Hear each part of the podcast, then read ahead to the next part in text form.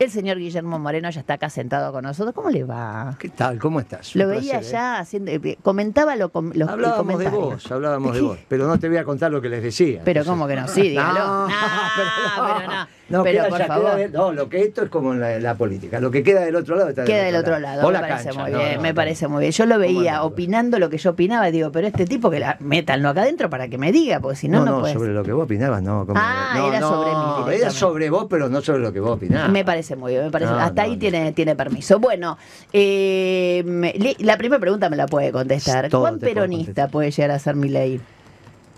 Cuando madure, no ahora, cuando madure, le falta. le Dos, falta tres meses. Le falta un hervor todavía. Falta un hervor. Le falta un hervor. Pero algún Eh, día se va a dar cuenta, dice usted. Eh, lo que le va a pasar que cuando madure, por ejemplo, los pibes, muy interesante lo que pasa con los pibes de Miley. O sea, estoy diciendo los pibes, la juventud de política de Miley. Yo me los he cruzado en algunos estudios de televisión y hemos tenido diálogos, son sub-25, eh, bien, bien interesantes, pero bien interesantes. Por ejemplo, la definición del, creo que ese, ellos llaman presidente, secretario que yo de la juventud, dice, nosotros apoyamos a Milei ah, y obviamente vamos a evaluar la gestión. Y después hablaremos. Y Lo después- dijo al aire, ¿eh? Entonces le, le dije, pibe, empezá a venir a evaluar la gestión, salte Carlos Calvo, ahí está la básica, a la vuelta de mi casa, y es un extraordinario lugar para que evaluemos juntos en los próximos meses la gestión de Milei. Me dijo, bueno, nos vamos a dar una vuelta. Ya le dije a, a los al sub-25 Los quiere hacer, nuestros... los quiere hacer peronistas. No, Está no, bien, mi- pero vos me dijiste, ¿cuá- esa es no, la pregunta. No, la pregunta es cuán, cuán, no los chicos de mi ley, sino el No, propio pero él Milei. también cuando madure, por eso te puse los Ah, pibes. tiene que madurar. Pero lógico, ¿Y a los todavía. 50 se madura? o- No, no, en términos económicos, no está en términos personales, yo no me voy a meter en su vida. Imagínate que el día que lo, lo escuché atentamente con Mirta Legrand, le preguntó, ¿vas a tener hijo? Dijo, es una decisión filosófica. Si cada vez que tenés que tener sexo decir que es una decisión Bueno, filosófica. bueno, no sé si para tanto. Bueno, para tener hijos, todavía las usos y costumbres dice que hay que tener sexo. No Ahora, vos me decís, bueno, los usos No y siempre. costumbres. Pero no me estás escuchando. Sí, lo Contestás a- usos y costumbres, sí. Que haya otras alternativas. Está bien. Obvio. Pero por eso dije usos y costumbres. Bueno, no me digas, hoy peronista no es, ni va Eh, camino. eh, no. Hoy, hoy todavía está en el periodo de consolidar o abandonar su revolución anarcocapitalista. Está bien, pero es una revolución. Este es el otro tema interesante que vos lo sabes bien y obviamente lo podemos contar bien acá. Eh, anarcocapitalista, mi ley es hace 8 barra 10 años. No más. No más. Claro. En una vida de este, 50. Con lo cual, con lo cual, eh, su, su pasión por las ideas que ha forjado en los últimos 8 o 10 años pueden llegar a ser un poco más endebles que otra persona que, como vos, no hacerte peronista vos de toda la vida es un montón. Eh, Digamos, ya, no te cambiamos. Ya, no te cambiamos. ya estoy- ya- como yo soy, de, soy de izquierda, medio claro. O zurdita. Kicillof, que es progresista, no lo cambias más. No lo cambiamos. Ah, más. Es cierto. En cambio, lo de mi ley es algo como de un último hervor. Ya vamos a hablar de todo esto. Una de mediodía, 18 minutitos, 11 50 05 0710, 11 50 05 0710. Obviamente, líneas abiertas para todos nuestros oyentes. Bueno, con Lucas encontramos un dato no A menor. ver, Luquita. Sí, decreto número 519 barra 2018, nombrase jueza del Juzgado Nacional a la señora doctora María Victoria Romero, esto durante el gobierno de Mauricio Macri, lleva la firma el decreto, por supuesto, eh, suya y también de Garabano, quien era su ministro de Claro, Justicia en aquel entonces. Forma parte además de una agrupación política dentro de la justicia federal, que es compromiso judicial, es la tercera vía, si querés, dentro de lo que fue las elecciones que hubo este año, pero no tiene un representante importante dentro de su agrupación, que es Leopoldo Bruglia, juez más que conocido, Eh, obviamente. El juez que siempre le, le vota todo en contra a Cristina. Exactamente, que está interviniendo en la causa del atentado en su contra y que también ha tenido que ver en varias causas que tuvo Mauricio Macri, por lo cual uno entiende que automáticamente el pedido de recusación tendría que ser automático, porque hay, hay intereses cruzados, digo, ¿no? Es muy difícil que esa persona pueda continuar a cargo de la causa. Bueno, veremos, veremos, pero en todo caso que rápidamente le avisen a, a Riquelme. Sí. Llámenlo también a Riquelme. Ya saben, sí, ¿eh? Ya saben. También ya saben, ¿no? Ya sabe Riquelme, Sí. Román, Román, este, que de esto, de esto se trata. ¿Qué otro tema trajo el señor Lucas Mellán? Bueno, Nancy, vamos a hablar obviamente del nombramiento que arrancabas el programa mencionando, lo que tiene que ver con Luis Petri. Gabinete conformado. Tenemos los ocho fantásticos de alguna manera. Ah, ¿ya tenemos los ocho? Exactamente, el gabinete. Pero nos sigue faltando el Banco Central, nos sigue faltando AFIP, siguen faltando algunos nombres importantes. Vamos a hablar también de los renunciamientos, porque ya hay varios integrantes del gobierno que presentaron su renuncia, eh, obviamente a partir del 10 de diciembre, pero que ya hicieron oficial también su renuncia. Y vamos a hablar un poquito del mensaje de Netanyahu a Milei con una característica en particular. ¿Hablaron? ¿Lo llamó? Sí, hubo, hubo comunicación directa y un tuit que publicó también el gobierno de Israel, pero le agradeció la intención de trasladar la embajada argentina a Jerusalén. Esto probablemente ya lo escuchaste, porque lo intentó hacer Donald Trump en el gobierno suyo justamente en los Estados Unidos. Así que replica algunas políticas, o por lo menos en materia internacional, como Es que ahí está, mi ley está encaminado a ser o Trump o Bolsonaro o Corlo- color de melo. Digo, tiene tres alternativas, ¿no? ¿No? No, Trump y Bolsonaro, de ya que no, ellos eran nacionalistas, esto, este es un globalizador extremo, no, ese es un error de interpretación. No sé por qué dicen eso. Y bueno. Trump podrías decir, che, Moreno, Trump hace lo que hiciste vos, yo te digo decir sí, pero nunca lo que es mi. Trump es un muchacho del nacionalismo norteamericano. En todo caso, discutimos si es nacionalismo de inclusión o de exclusión, lo que hacen puente o lo que levanta muro. Pero desde ya que no es. Mi ley eh, se juntó con Clinton. Ya está, tuvo que pagar 25 mil dólares, Sí, claro. pero se juntó con Clinton. ¿Cuánto, Es- se co- ¿Cuánto cobra el, almuerzo? Paul almuerzo una hora y pico, sí, cuando vino acá arriba de 200, ¿te acordás cada vez que vino? Sí, sí, sí, me arriba acuerdo. de 200. Para venir hasta acá. Pero eso está bien, está en su declaración de que está la factura, está todo, eso no es eh, por abajo, ¿eh? Eso viven de eso. ¿Pero y quién lo pagó? Bueno, eso sí hay que preguntarle a mi ley. Según Gerardo Huerta, en el avión pagó cada uno lo suyo, con lo cual tiene que haber una transferencia de 50 mil dólares de la cuenta de mi ley a alguien, porque tuvo que haber pagado el de él y el de la Era- hermana. sí, eran 60 mil por, o sea, Bueno. 30 mil cada uno. Bueno, entonces, tiene que estar, esa plata es blanca, él la tiene que tener en su declaración, tiene que haber hecho la transferencia en pesos o en dólares. A alguien que juntó la vaquita, que podría ser Gerardo, ahora eso es complicado porque hay doble impuesto. Por ahí fue directamente a la empresa. O sea que todo es muy fácil. Toda esa plata tiene trazabilidad, pero lo dejamos ahí, el pibe está empezando. El pibe está empezando, lo dejamos ahí.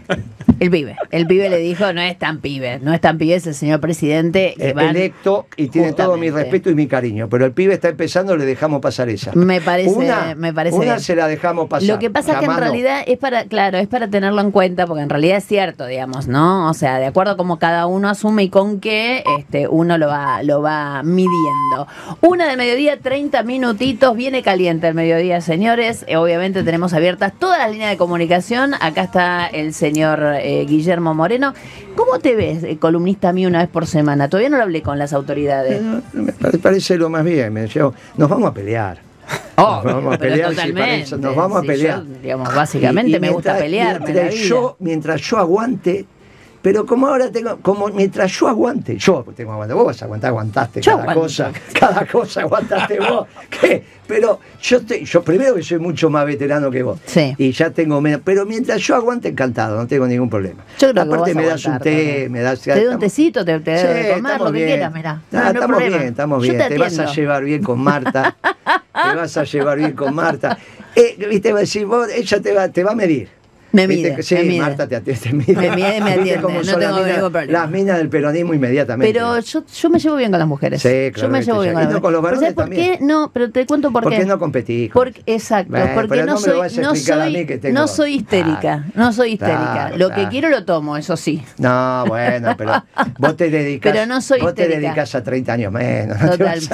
te vas a dedicar a un, vete, ¿no? Queda, queda clarísimo. No, yo voy por eso. Entonces Marta te mide. De- diría 40 también, ¿eh? Te mide Una de de arriba mediodía, abajo. nah. Te, ve, te ve como es y ya está. Ya está. Una del mediodía, 30 minutos, nos vamos a las noticias. Vamos con el señor Guillermo Moreno, que nos acompaña este mediodía, ¿no, Lucas? Sí, Y la gente también- loca en las redes. ¿eh? La ¡Eh, gente qué loca pasa con la Y Porque gente? me encanta la gente que venga Y es Guillermo. picante, Guillermo Es más, Moreno. Ya empieza a decir alguno, los lunes Moreno. Los lunes Moreno. No, los lunes no, porque tenemos todo el fin de semana. Debería ser los martes, los miércoles. Bueno. Quizás el viernes para El picantearla viernes también. es un buen día para ver la semana. Ahí está. Claro, ahí está, los viernes. Él quiere los viernes. Y aparte, Porque es el día que estoy te cuento. Los perucas somos así. yo los viernes, no vengo. para. No vengo, o sea, yo lo hago desde mi, desde el estudio ah, Pilar. entonces nos vamos a aguantar mejor. Me- por eso Ah, digo, a distancia, a distancia. A eh, claro. a esta edad. No, Buenísimo. total. A esta edad no está mal, A, a distancia, no está- sí, Bueno, permiso, ¿eh? porque acá tenemos, además de vos, tenemos un genio que está Ajá. dentro de la lámpara que vamos a jugar esta tarde para que este, ahora ya hay chicos de vacaciones, algunos empezaron las Sí. vacaciones, otros ya están con días libres, así que dale que va. Vamos a frotar la lámpara, frotamos, frotamos, frotamos, frotamos, frotamos y que salga el señor genio, así jugamos. Bueno, una del mediodía, 38 minutitos, acá nos quedamos Ahora sabes el obviamente problema que voy a tener después de este chiste que hice, ¿no? ¿Qué? Es con Marta. con Marta. tranquila, tranquila Marta, que estamos pero acá. aparte no, se las minas del peronismo están acostumbradas. Ahí está. no. Aparte, ¿sabes cuál es la diferencia entre nosotros los radicales? Nosotros cuando te calentás con una, rompes todo y te vas. Cambio, los radicales tienen doble, triple, cuatro vidas, son todos mi tipo. Eso es Nosotros cierto. Hay algunas historias. las hay algunas, y el peronismo es así. Al pan pan y al vino vino. hay algunas Y historias. si no la arreglás así, decís, bueno, listo, hay algunos muchachos, pero lo arreglan. Exacto. Y funciona como tiene que funcionar. Totalmente. Nada de andar haciendo doble vida, todas esas pavadas. Eso de son más, de radical. Sí, o sea, olvidate, de el peronista se enamora y se va. Y Sí, rompe todo. bueno, enamorar es una manera de decir, como lo quieras llamar. Bueno, lo que Este, sea. como lo llames vos y ya. Y el peronismo funciona así, por eso somos tan bravos. Ahora, vos mirá como qué buena cara que tenés. Te pregunté, ¿este pibe es peronista? Me dijiste sí. El otro era colorado. Que- no, el otro sí. con la- Pero él fue peronista también, ¿eh? Él también se enamoró y se fue a la mierda. Claro. Uno peronista y el otro colorado. Está claro cómo termina esto. Imagínate, está con un colorado. Ahora está hablando del actual, ¿eh? No está hablando del No, anterior. no, este, no, este lo conocí en una estación de servicio. Yo tuve antes, sí, al- a- a- está hablando de Nacho, de mi. Claro, de mi Nacho. Flaco, chico, alto, mi bien, tranquilo, Sí, bien, alto, bien. alto. Sí, sí, bien, buen sí. pibe, buen pibe. Así que bueno, y sí, para Lo aguantar. aceptó, lo aceptó, Moreno. Y le dijimos, y si vino eso. Sí, sí, fue a saludarlo, fue a saludarlo. Ah, es vino cierto. eso, vino eso. En una, en una campaña. Y ella me dijo, importa, ¿qué te parece? Y le digo, está bien, piba, Hasta acá porque voy a piba. terminar teniendo problemas, digamos, este, maritales. ¿Me metiste a mí? No, yo no lo metí, yo no lo metí ni mucho menos. Bueno, vamos con, con, eh, con algunas preguntas que tienen que ver, obviamente. Vos definiste, y, y esta es mi pregunta inicial, ya te hice una, ahora vamos por la segunda. Vos definiste a Milei como alguien que era, digamos, que tenía como un mundo ideal, ¿no? Que era un idealista. Eh, y en función de eso, que, digamos, posiblemente en seis meses iba a terminar frustrándose y yéndose. Sí, de cuatro a seis meses, sí. De cuatro a seis meses, cada vez menos tiempo. Pero bueno, más no, allá siempre de eso, dijimos eso. para bueno, no- está bien. Ahora, más allá de esto, yo creo que desde que vos me diste esta definición, porque le- lo dijiste acá un día hace por 10 radio. días o una cosa por el estilo, eh, a hoy, Milei ha demostrado un nivel de pragmatismo bastante importante. Al menos eh, desde hace dos jueves atrás, Sí, cuando empezó a sonar Caputo, que si se transformó en un pragmático en el área económica, eligió al peor del gobierno de Macri. Lo dije yo públicamente, lo dijo él públicamente y lo dijimos los dos de manera conjunta en privado, que es lo que vale. Eh, nosotros jugábamos a elegir los peores funcionarios del gobierno de Macri y de Alberto. Eh, sobre Macri no hubo duda, fue Caputo. Sobre Alberto, bueno, yo tenía una opinión, el otra. Pero sobre Caputo no hubo duda. Los dos dijimos, ¿cuál fue el peor funcionario de Macri? Los dos al mismo tiempo. Caputo. Sí, claro. Ahora, ¿querés- tipo que echó el Fondo Monetario, imagínate. quedémonos ahí, que es lo siguiente. Si él, de pasar a pensar que era el peor este, del gobierno de Macri, termina contratándolo, termina to- tomándolo como, como ministro, ¿es porque está haciendo un mal diagnóstico? Porque en realidad Caputo lo que ofrece siempre es endeudarte. Sí, no hay ninguna duda. Y ese es un problema para Milei. Milei no es un muchacho macroeconomista, porque el anarcocapitalismo, al no tener Estado, no tener gobierno, no tener pueblo, no tener naciones, no tiene macroeconomía. Exacto. Por eso todo su pensamiento arranca en un concepto que nosotros, los cristianos, los católicos también lo tenemos, los judíos también, musulmanes también, que es el orden espontáneo. Si vos creás algo, lo creás con orden. Por lo tanto, hay un orden que precede a todas las cosas, que es el orden de la creación. Nadie se le ocurre crear algo y estar desordenado. Lo que mi ley dice es, en ese orden espontáneo de la creación, llevado al orden terrenal, el mercado es el que mejor Se parece a eso. a ese orden espontáneo en tanto y en cuanto hay una negociación libre entre dos personas, libre, ¿eh? entre dos personas físicas o jurídicas. Por eso el Estado, al ejercer violencia para que vos pagues impuestos, te cuarta la elección. Está bien, y por eso mismo, su primer... ¿Sos anarquista? Por, por eso mismo, el primer, el- la, la primera cosa que dijo fue yo quiero deshacer la Secretaría de Comercio. Lo primero que dijo es, el que quiere comerciar con China, que comercie, yo no voy a visitar ni el Estado. Ah, Después empezó a entender que eso no es así. Ahora. Ah, pero esto fue así, o sea, realmente vos pensás que él lo dice. Yo, yo pienso lo eso. piensa ¿eh? profundamente. Yo, yo creo que lo, lo dice pensaba, y sí. después alguien vino y le dijo, mira, Claro. esto se maneja de esta manera, no es tan así. Entonces él corrige rápidamente. Bueno, no corrige, empieza a correr. a poner parches. ¿Cuál era la consigna de las mujeres anarquistas a principios de siglo? A ver, te voy a hacer un test No de zurda, idea. bien zurda. La porque eh, ayer lo dije en, este, en este C5N que estuve, fue divertido.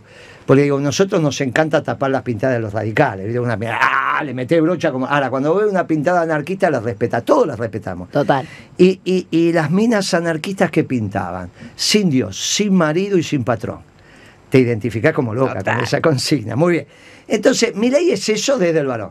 No, no sé si Yo marido no sé, pero digamos. Sin Dios, sin marido y sin patrón. Mi ley es eso.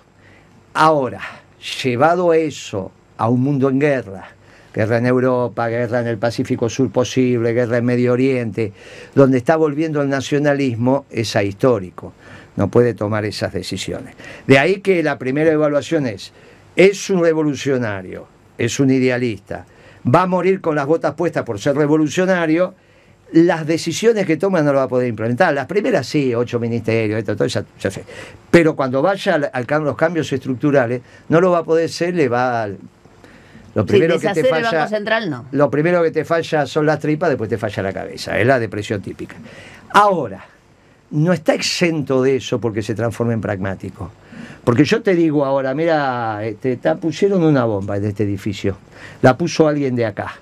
Vamos a evitar que muera mucha gente. Vamos, vacía la mesa que empezamos a torturar. Empezamos de a uno. Y a vos, a la primera tortura, te vas a desmayar. No porque te torturen, cuando te hagan torturar. Porque tu estructura física No. no, da para torturar. Exacto. Muy bien. A mi ley, por eso los torturadores son algunos. La mejor torturadora del proceso era una mina, ¿sabías eso, no? No. Sí, claro, la tía le decía. ¿Viste? Bien, entonces hay, tenés que tener una mina en condiciones de que te torture y a un tipo. Esa era del cuerpo 3, trabajaba con. Bueno, dejemos esas historias. Eh, cuando vos pasás, cuando vos pasás de una estructura revolucionaria a una estructura pragmática, tu cuerpo también lo siente. Viste que había una agrupación en el peronismo que se llamaba el FUB, ¿vos te acordás? Sí. ¿Y vos te acordás que todos los jefes del FUB se murieron de muerte natural y nunca supimos por qué? Reicher, Vaca, eh, el otro, el, el go- el gordo, bueno, no nos y, acordamos. y había, y había Bueno. también y, un- y una mujer.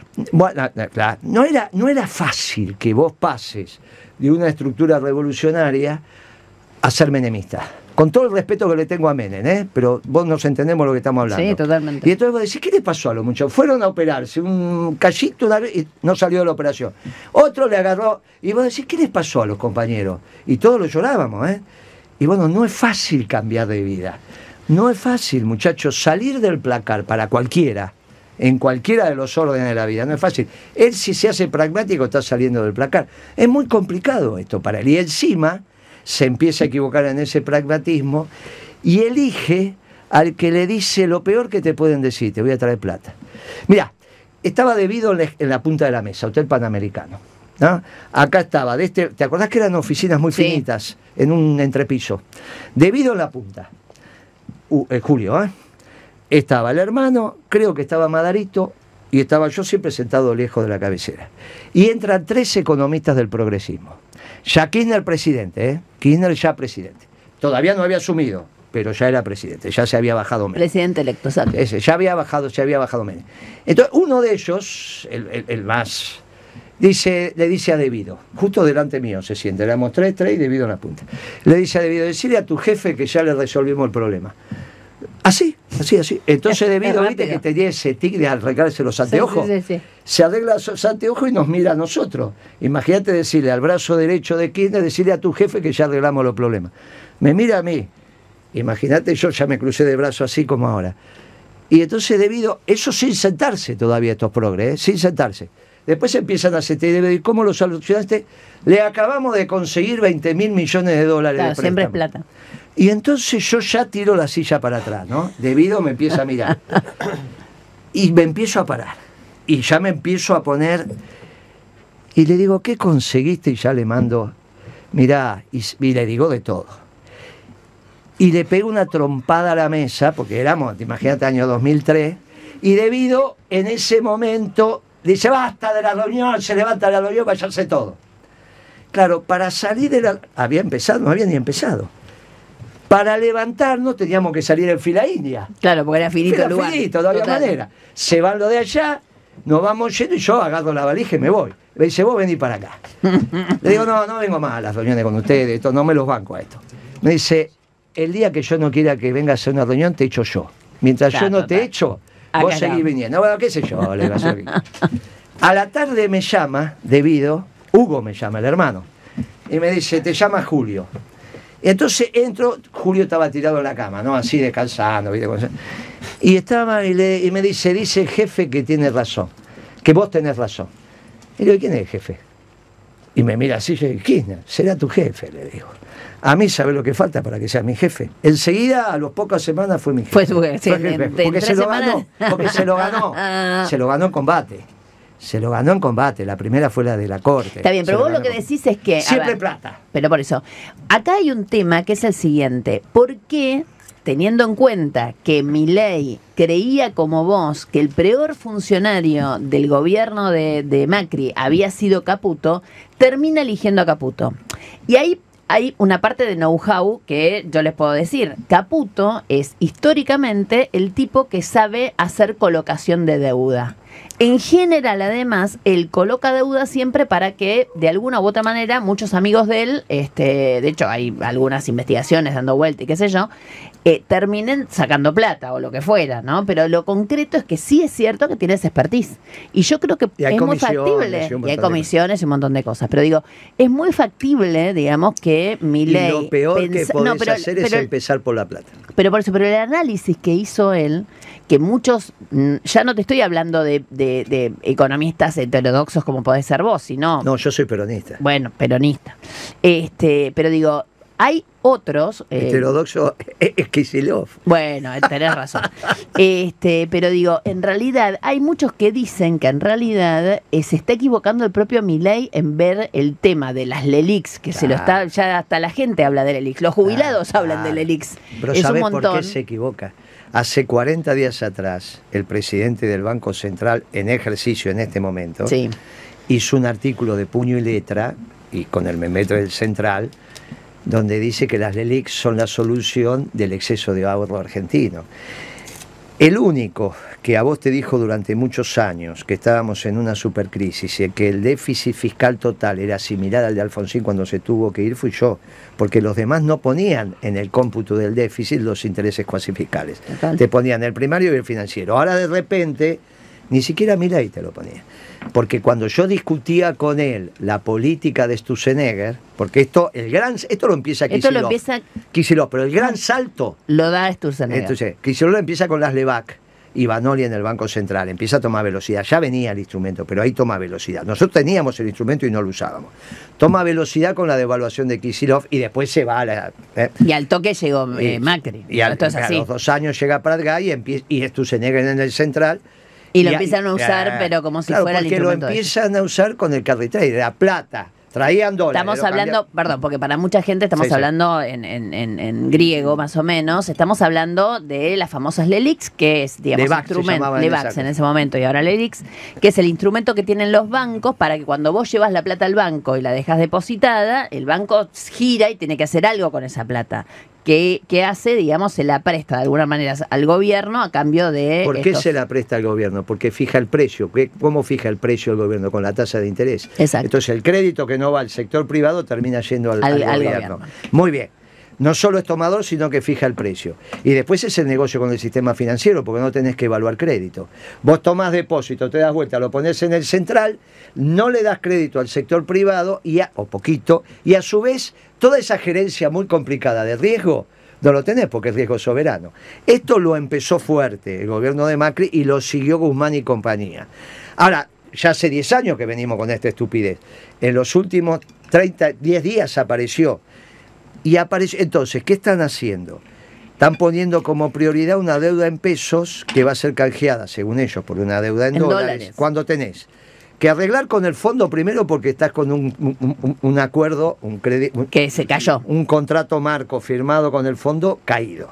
Tenés que arreglar con los bonistas de deuda soberana argentina, los famosos bonistas, porque no los vas a poder pagar y hay que reestructurar. Y tercero, tenés que arreglar las importaciones impagas porque nada, no está entrando. Hay un montón de plata que, O sea, el, el, tema sería: de alguna manera, mi ley, por alguna razón, se obsesionó con esta deuda que además es en pesos, o sea, no debería estar como muy obsesionado porque sola la puede dejar que se decante sola con las devaluaciones que va a hacer, etcétera, etcétera, o, no, o otros mecanismos, eh, pero no transformarla en deuda en dólares, eso es para salvar a los bancos más que nada, y ahí es donde empieza el negocio de Caputo. Uno empieza a pensar, tan tonto puede ser mi ley, porque digo, realmente... Es que vos tenés que pensar que no sabe macroeconomía.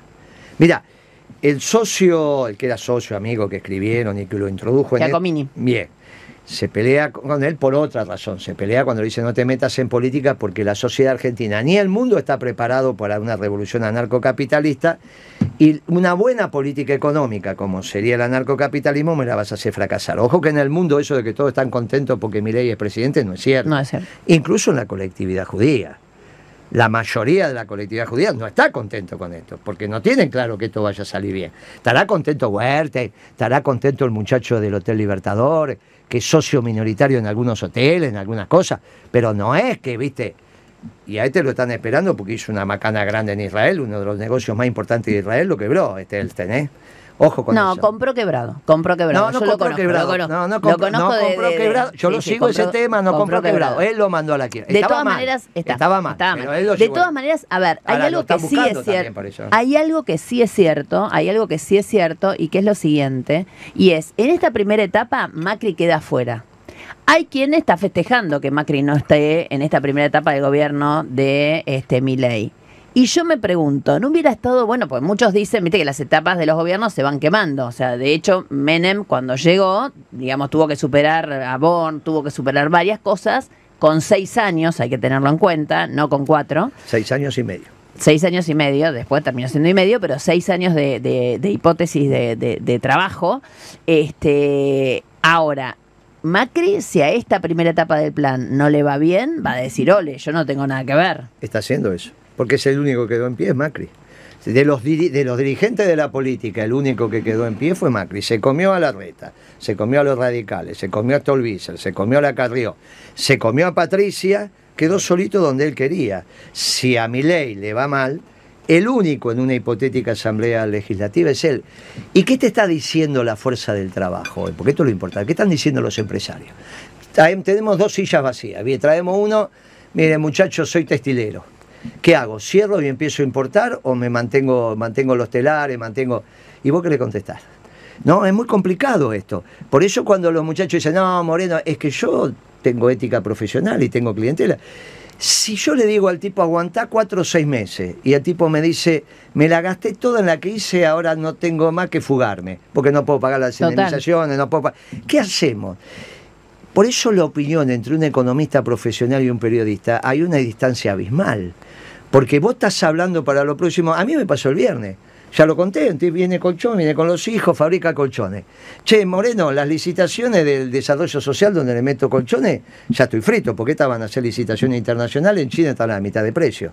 No tengas duda que ya van a hacer licitaciones nacionales e internacionales, por más pragmático que sea. Muy bien, ya perdí ese mercado. ¿Y cómo hago con el mercado interno si lo de 11 empiezan a importar? ¿Y cuánto van a tardar en importar colchones los muchachos de hoy? Todos estos negocios, todas estas publicidades que vos ves en el diario, en Clarín salen mucho, ¿no? En el diario Clarín salen a dos páginas sobre Somnier. yo creo que nosotros somos, somos los que más dormimos en el mundo, porque la cantidad de publicidad de colchones Pero vos ves negocios por todos lados, esquinas enormes. Muy bien, ¿cuánto tarda ese muchacho en importar colchones? ¿Qué puede tardar? Lo que tarde el barco en llegar. Salvo que el barco ya esté por ahí en una semana. Salvo que ya los haya traído. Entonces, eso a mitad de precio, porque aparte la materia prima viene del mismo lugar. Entonces, vos tenés un lío muy grande que los empresarios tienen que tomar las decisiones ya. Como uno, en realidad es un hombre del mundo del trabajo, le dicen aguanten cuatro o seis meses porque quizá este gobierno no es de verdad. Cuando vos a un empresario le decís, miren que por ahí el gobierno no es de verdad, ah, sí, pues parece una joda este gobierno, ¿no? Este pibe con ese pelo, con esas cosas, parece una joda. Vamos a y ver. vos decís, claro, no digo que Vamos va pa- a ver, No, pero es vamos que a tú ver. vamos a ver. Vamos a ver. Es que tú, es que vos no te vas a ser responsable de la fábrica de colchón que cierra. Yo sí porque es cliente mío. Ah, pero el mío es cliente. ¿Y vos qué le dijiste? ¿Que la cierra? No, ¿cómo le voy a decir eso?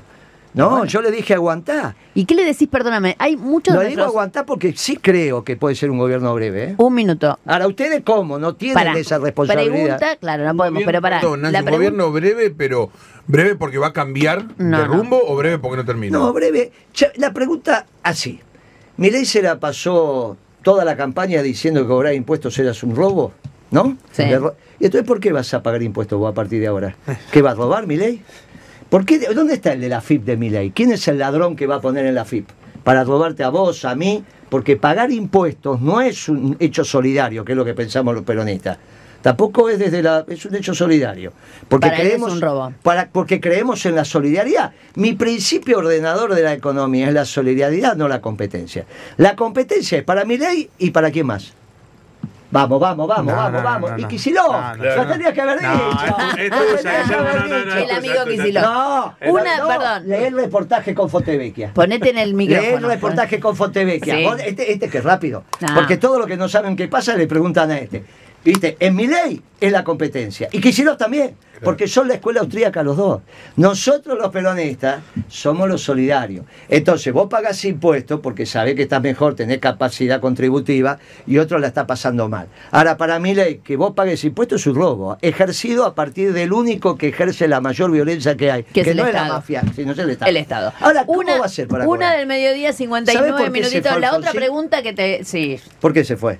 No fue por los saqueos del peronismo, como dicen ellos, es porque cuando lo llamó al secretario de Hacienda y le dijo, ¿cuánto recaudamos hoy? Y el secretario de Hacienda le dijo, cero, Cero. se tuvo que ir. Una, una del mediodía, En 59 minutitos, un montón de preguntas para el señor Guillermo Moreno. 11 50 05 0710, 11 50 05 0710. Yo la pregunta que te voy a hacer dentro de un rato es: Tengo un plazo fijo que me vence esta semana. ¿Qué hago con el plazo fijo? Hay que llenar Sí. los ravioles, como se le dice. No es fácil. No, de hecho hay nombres que se pueden llegar a quedar. Lo hablaba más temprano el tema de Flavia Rollón, que es probable, o a ver, lo dan como un hecho, hay que esperar a que sea oficial, que pase de energía a minería, que era el cargo que ocupaba en el gobierno de Sáenz en Salta, y que en teoría es el área de expertise real, digamos, que tiene, que tiene Flavia, porque energía le queda un poco por ahí más abierto, digamos, a otro tipo de. O sea, por eso falló en energía, decís. Ahora, No, ¿quién- no no, sé. ¿Quién es anarcocapitalista de todos esos? Ninguno, ninguno. Ni siquiera la hermana, con lo cual no tiene con quién hablar. ¿La hermana qué es? No, no, yo la conocí en una cena, vino con él. No ¿Ah, te sí? puedo decir quién es, sí, no te puedo decir. No, ¿Pero habló. hablaba en la cena? No, no, no, no, no, no. No, era una cena que organizó un dirigente sindical. Está bien. Este, éramos eh, cuatro, eh, tres parejas en una casa. Él llegó, este, vino con la hermana. No, no, no hablaba, no habló. Para nada, digamos. Porque que él a veces dice que ella es como más la ideóloga y que entonces que le da esa potencia, esa fuerza. Puede ser, en term- yo le- entre los últimos consejos que le di que la nombrara secretaria general y creo Claro. que es la que le tiene que llevar la agenda, la que tiene que llevar la Y entre otras cosas porque en realidad no está bueno que un presidente militar. tenga a alguien este, Externo. eh, eh, claro, externo. Ah. Tiene que tener, cada uno tiene que tener como un lugar estamos- estamos- oficial. Estamos, de acuerdo, incluso él va a trabajar en Olivos, eso es lo que dijo, creo que va a ser así. Y ella va a vivir ahí también. Y, y yo creo que va a trabajar ahí, ella es la que va a ir y venir. Es un pibe de mucho trabajo, yo he hablado con él muy tarde y hemos vuelto a hablar muy temprano. Es un pibe de trabajo, es un pibe honesto, no es un ladri. No ten- Ahora, todas esas condiciones hacen que fácilmente se pueda deprimir. Vos no lo ibas a ver deprimido nunca al Turco Menem, ¿no? No. Turco Menem no se deprimía ni que... Ahora, este chico es un chico revolucionario que tiene que pasar a ser pragmático y en la primera que decidió le pifió. Que es caputo, es una cosa Yo, yo- horrible lo que yo ha hecho. le- digo, yo realmente no, no creo esto, ¿eh? Yo creo que en realidad hubo un episodio en la puerta del hotel hace un ratito nada más, estaban las cámaras de televisión, una chica se quiso acercar a darle unas flores, este, y están diciendo algunos que falló la seguridad, ¿no? Pero digo, más allá de todo esto, este, decime. Sí, algo muy cortito, Nancy, para cerrar el tema Petri. Un tuit que se hizo viral, obviamente, porque apareció del propio Petri hace tres meses atrás, o dos meses, ni siquiera octubre de este año. La demócrata Villarruel, incapaz de responderme, me bloqueó bloqueó de facto. Ahí estamos viendo la imagen en YouTube nosotros. Victoria Villarroel, la vicepresidenta a cargo del Senado, lo tiene bloqueado en Twitter al ministro de Defensa, cargo que ella Y iba a lo va a elegir. seguir, lo va a seguir teniendo No, bloqueado. digamos, así que complicado. ¿Cómo lo ves con eso? ¿Está medio perseguido con algunas cosas? Por ejemplo, a Villarruel le sacó todo lo que le iba a dar. Eh, Él es. eh, Y con el propio Macri. A ver, ¿cómo viste este acercarse y alejarse de Macri? Eh, él está buscando su lugar. Es muy complicado ser y no ser al mismo tiempo, es imposible. El Milei revolucionario es un tipo interesantísimo para un viernes a la noche, un sábado a la noche. Después es un- una, una sociedad imposible.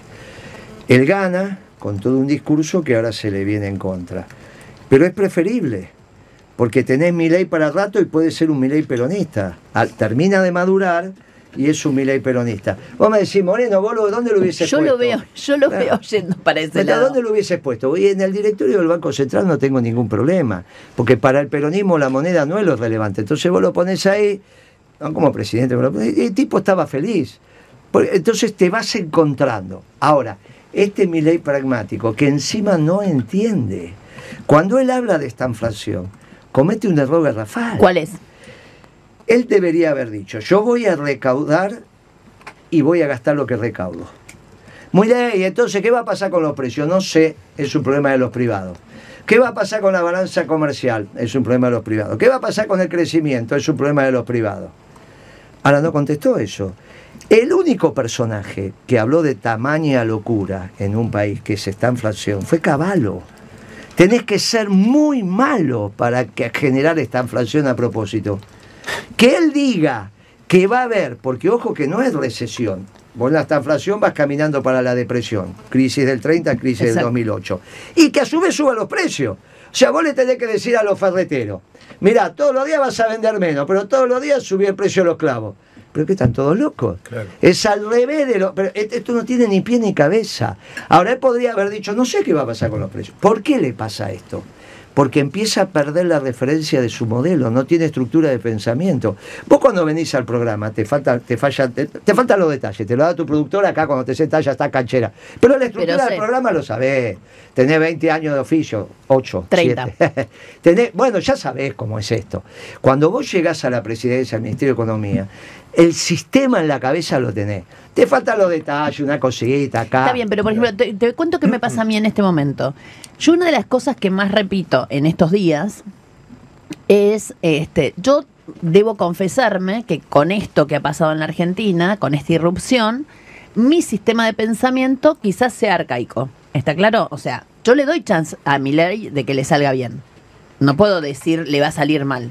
Yo digo, le doy chance de que salga bien.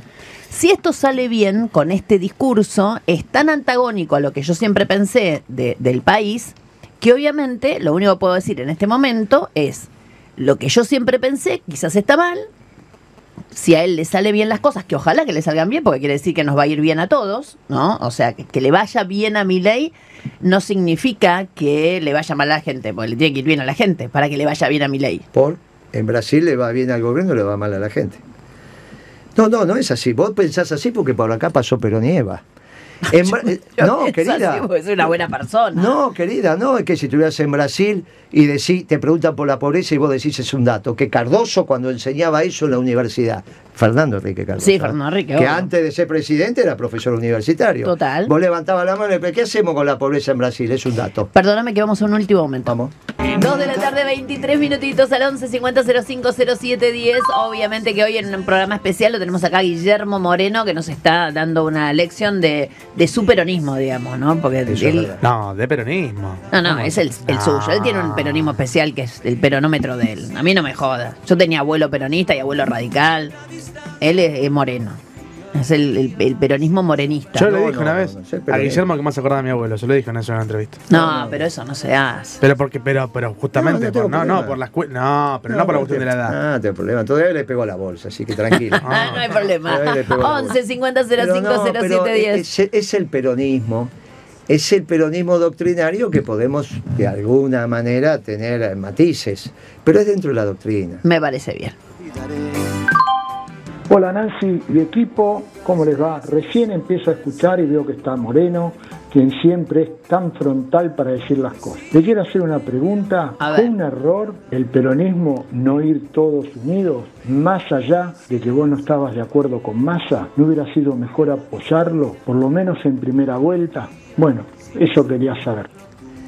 Lo apoyé en el balotaje. lo- lo- en lo el balotaje. La primera vuelta no, porque... Después eh, Malena te convenció. No, no, con Malena la vi antes, porque se metieron con el precio de la comida. Claro. Yo le dije a Malena, Malena me dice, ¿cómo se sale de este quilombo? Después de las pasos. ¿No? O sea, él sale tercero, las pasos me dice, nos vemos con Malena ese viernes, me dice, ¿cómo se sale de este quilombo? Hay que bajar el precio de la comida. Como se hace, charlamos, le digo, decirle... Se hace no hay- sacando a Tombolín de ahí, digamos. Bueno, bueno, no hay, no hay otra, no hay otra solución. Porque vos bajando el precio de la comida que se había disparado, vos te acordás que después de las pasos se disparó. impresionante. Digo, vos le das un tiro a la justicia para la gente. Este discurso. Decís, vos no estabas pidiendo el lomo, estabas pidiendo el asado, estabas pidiendo la carne picada, estabas pidiendo. Entonces decís, mira, empezamos. Los productos básicos los bajás, se podía bajar sin ningún inconveniente. Entonces vos le das una señal y decís, mire, este gobierno socialdemócrata tuvo la comida cara. Nosotros esto es lo que vamos a hacer. Si a su vez mandabas el discurso que después hizo de la reindustrialización, entonces armabas un esquema peruca, porque lo que te terminó poniendo el techo fue la economía. Claro, totalmente. Bueno, entonces, bastante Igual- hizo Massa. ¿eh? Yo le mandé un mensaje a Massa diciéndole, te ganaste el respeto, ahora cómo sigas no lo sé. Él Pero- se ganó el respeto de mucha gente en plena campaña, ¿eh? sí, Eso hay que decirlo. mío yo se lo dije, se lo mandé, me contestó gracias, él, la mujer. De Listo. todas maneras, Ahora, ¿cómo sigue haciendo yo- política? No sé. No, pero digo, calculo yo que, digamos, todo esto se, se hizo tarde. Porque también hay que reconocer, Guillermo, que eh, en- en- de- después de la pandemia, cuando se venía inexorablemente el crecimiento de la Argentina, la primera en alertar que había que ver cómo se iba a repartir esto fue Cristina. No, pero Cristina tiene un problema de diagnóstico muy serio. Ya Bueno, lo venimos ahí- teniendo. Claro, esta discusión que gana Kisilov, mira que. ¿Qué, qué, qué discusión gana Kisilov en el 2012?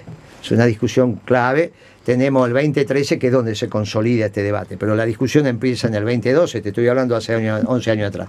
Los economistas del peronismo decíamos, es el modelo nacional y popular de desarrollo, hay que terminar con la orientación al consumo y hay que ir a orientación a la producción. Para ir a orientación a la producción, obviamente que es a través de la inversión. Y para la inversión tiene, vos necesitas que- aumentar que- el claro. ahorro. Muy bien. Y el ahorro, entonces y darle facilidades, digamos, a, la- a los que pueden invertir. esos son los instrumentos. Pero vos, en términos macroeconómicos, el ahorro es el ingreso menos el consumo. Por lo tanto, vos ibas por consumo, consumo, consumo, la tasa de ahorro se te estaba complicando. Y encima te venía la inflación. Entonces, la discusión con- en el seno del gobierno es, es el momento, nos está pasando lo que le pasó a Perón en el 52, cuando se recupera Europa de la posguerra. Y Claro, entonces, ya no teníamos que venderle. eh, eh, muy bien. Y encima te vendían ellos. Total. Muy bien. Productos buenos y baratos. Total. Muy bien. Entonces la incipiente industrialización de Argentina empieza a estar abortada. Porque las viejas compañías importadoras vuelven a tener la posibilidad de tener oferta. ¿Está bien? ¿Qué es Muy lo que pasa? Perdón, ¿qué es lo lo que, que se- va a pasar. lo que- Eh, lo bueno, que pasa ahora, digamos, bien. lamentablemente? Cuando vos decís, los chicos jóvenes no, cre- no, no- no vivieron los 90, pero nosotros sí los vivimos. Muy bien. Entonces, en ese debate, se iba el peronismo y decía, tenemos que hacer un esfuerzo de producción, tenemos que expandir la frontera de producción. tenemos- Y venía Kisilov, entraba y decía, no, podemos seguir por jauja, porque esto, porque aquello. ¿Qué hizo cuando llegó al Ministerio de Economía? Devaluó y se fue a endeudar. Para irse a endeudar, primero tenía que resolver el Club de París, si no, no podías empezar a hablar. Segundo, tenías que resolver Repsol, porque tenías que pagar, lo pagó. Y después fue a los fondos buitre, que estuvo a punto de llegar. No llegó por una semana. Después vino Macri, bien. El esquema conceptual de Kisilov de ir por consumo es el que penetró en la cabeza de Cristina. Por eso ella no resuelve el tema de la oferta en ese discurso en La Plata que vos estás Total. hablando y quiere seguir por el lado del consumo diciendo repartamos porque lo de abajo no van a consumir se la llevan todo lo de arriba. No, había que producir. El problema de nuestro modelo que se completa es porque habíamos completado el ciclo de ir por consumo. Nos pasó exactamente lo mismo que le pasó a Perón en el 52. Lo podríamos haber resuelto, lo podríamos haber resuelto. Cristina me autorizó a hacer esa reunión. Duró ocho horas. Yo al lado mío lo senté a Kisilov, del otro lado la senté a Débora Giorgi. Por trabajo vino la viceministra de Tomada, que falleció lamentablemente, una hermosa compañera. Nos pusimos de acuerdo, estaban los 15 dirigentes sindicales más importantes de la Argentina y los 15 empresarios más importantes de la Argentina físicamente. El único que faltaba era Roca, pero hice hablar a Uriburu de Techín diciendo, acá está Roca. ¿eh? Me pidió especialmente Roca que a esta reunión estoy yo. Estaban todos los dirigentes sindicales más importantes. Faltaba uno solo que había dificultad, que era el negro Moyano. Nada más. Salimos a las 8 horas, llama a Cristina, y me dice, Moreno, bla, bla, bla, bla. No. Usted sabe cuáles son las consecuencias. Bueno, de alguna manera, mirá, muchos años después, muchos años después, me llamó el secretario privado de Cristina, el de toda la vida, el que trabajó con ella en el Senado, el alto, el alto, el negro Britos. ¿Está Sí. bien? Bien. Me llama, pero muchos años después. Me dice, Guille, pasaron muchos años, sí. Un solo día te vi salir triste de la oficina de Cristina. Y yo, y, me, y, y vos te cruzaste con Víctor y no lo jodiste. Víctor era el fotógrafo. Era tarde. Entró Víctor, pues tenía que hacer, hablar unas cosas con Cristina y dice, che, ¿qué le pasa al loco? El loco era- que no me saludó, que yo no sé, se entró y salió. Entró al despacho y salió. Eh, Todo eso me lo cuenta él. Es verdad, me, me acuerdo de la escena. ¿Me podés decir? ¿Qué porque, pasó? Porque vos te acordás que yo al otro día te llamé a las 8 de la mañana. Sí. Y que te dije, ¿estás trabajando? Sí, tarado, ¿qué voy a estar haciendo? Ah, nada, nada, te corto, te mando un beso. Porque yo pensé que te había sido ese día. ¿Me podés contar lo que pasó? Pero si no podés contar porque es secreto de Estado, no me lo cuente. Pero es la única intriga que me queda de este gobierno y no me quiero morir sin saberlo. Sin saberlo. ¿Y qué había pasado? Y esto, yo había entrado a lo de Cristina, Cristina me dijo, esto que hizo no camina por esto. Le digo, Cristina, usted sabe las consecuencias. Sí, no importa, Moreno. Listo, Cristina, donde manda capitán no manda marinero, me pegué media vuelta, me fui y estas son las consecuencias. Este gobierno de mi ley son consecuencias de que Kicillof ganó la interna a los economistas peronistas y en vez de ir por producción fueron por demanda, fueron por consumo. Y eso implicaba devaluar y endeudarse. Y desde que Kicillof devaluó y se endeudó, no cambió nunca más la política económica. Por eso ahora, O sea con que Caputo, Macri hizo casi, haciendo lo casi mismo, quisilofismo. pero claro, Pradgay. Ay, ¿Y es un cómo? montón. ¿Y Pradgay? Es un montón. ¿Y cómo? ¿Y Pradgay? ¿Cuál es la Es diferencia un- entre Pradgay y Kicillof? un Ninguna. montón. ¿Cuál es la Es un diferencia entre Guzmán y la Cusa? Ninguna. Es un montón. Dos de la tarde, economía estamos 31 minutitos. Presenta Maxi Consumo, el supermercado mayorista donde siempre ahorras algo más. Radio 10. Parece perfecto. esto es de ahora, lo acabamos de confirmar porque eh, algunos compañeros de allá de prensa no sabían. Estaban- Bueno, me, me parece bien. Dos de la tarde, 42 minutos. Está yendo el señor. ¿Cómo era? Guillermo. Moreno. Guillermo Moreno. ¿Cuál es su segundo nombre, Moreno? El primero. El primero es Mario. Mario Guillermo Moreno. Mario Claro. Guillermo Moreno. Mira usted, el primero. ¿Lo, lo ocultó o lo ocultaron No, sus padres? Claro, porque mi papá era Mario. Ah, Entonces está bien. esa historia se Re- repetía repitió. y yo siempre fui Guillermo y quedó Guillermo. Quedó Guillermo. Bueno, ¿con qué se despide? No, diciéndole a los empresarios, diciéndole a los trabajadores, tranquilos, siempre que llovió paró, no tomen decisiones intempestivas, eh, esperemos, eh, esperemos a marzo. ¿Y el plazo fijo qué hacemos? El plazo fijo lo dejás, no hay ningún inconveniente, tranquilo, no va a pasar nada con los plazos fijos. Los que están, si vos me hubiese preguntado hace dos, tres semanas atrás, era otra discusión. Ahora ya está. ¿Vos qué hacías? Dos, tres No, semanas? bueno, en mi caso obviamente que yo me defiendo con mi mercadería, ¿no? Yo Comprás. Tengo, yo tengo 40 años de, Al de tener- al tener entonces negocio, no. se supone que lo mío era más sencillo. A los demás siempre era tener las ventas calzadas, lo que tenés que cobrar con lo que tenés que pagar, con la, la mercadería que te entra es la mercadería que entregás, tenés que preservar el stock, no te pelees con los socios, no te pelees con los gerentes y no es el momento para romper los contratos matrimoniales, porque No, pasan estas cosas, ¿viste? Todo, y los te dicen, no, porque mi- no, No te divorcies. te la, ahora te la aguantás. Exactamente. Eh, mientras esté mi ley, te la aguantás. Te la aguantás. No te pelees con, no, porque este Gil que no vende, no te pelees con los gerentes porque no lo va a hacer. Y tener todas las cuentas prolijistas y ordenadas.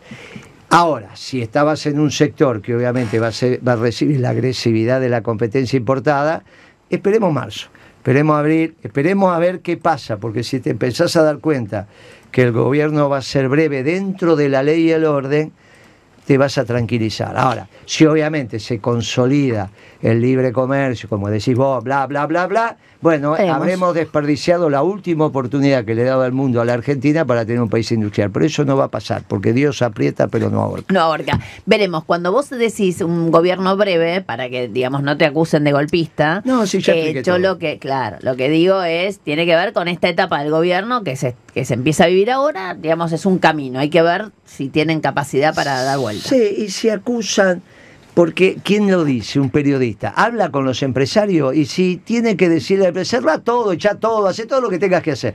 Hoy me hicieron un reportaje de un canal de perfil que se dedica a la economía. Sí. Un pibe que es Mariano Goldolí. No, no, sí, no importa, sí. No, no, pero el pibe es siempre crítico. siempre- Le digo, y le conté la anécdota a los empresarios. Entonces digo, che, pero este es un canal de economía.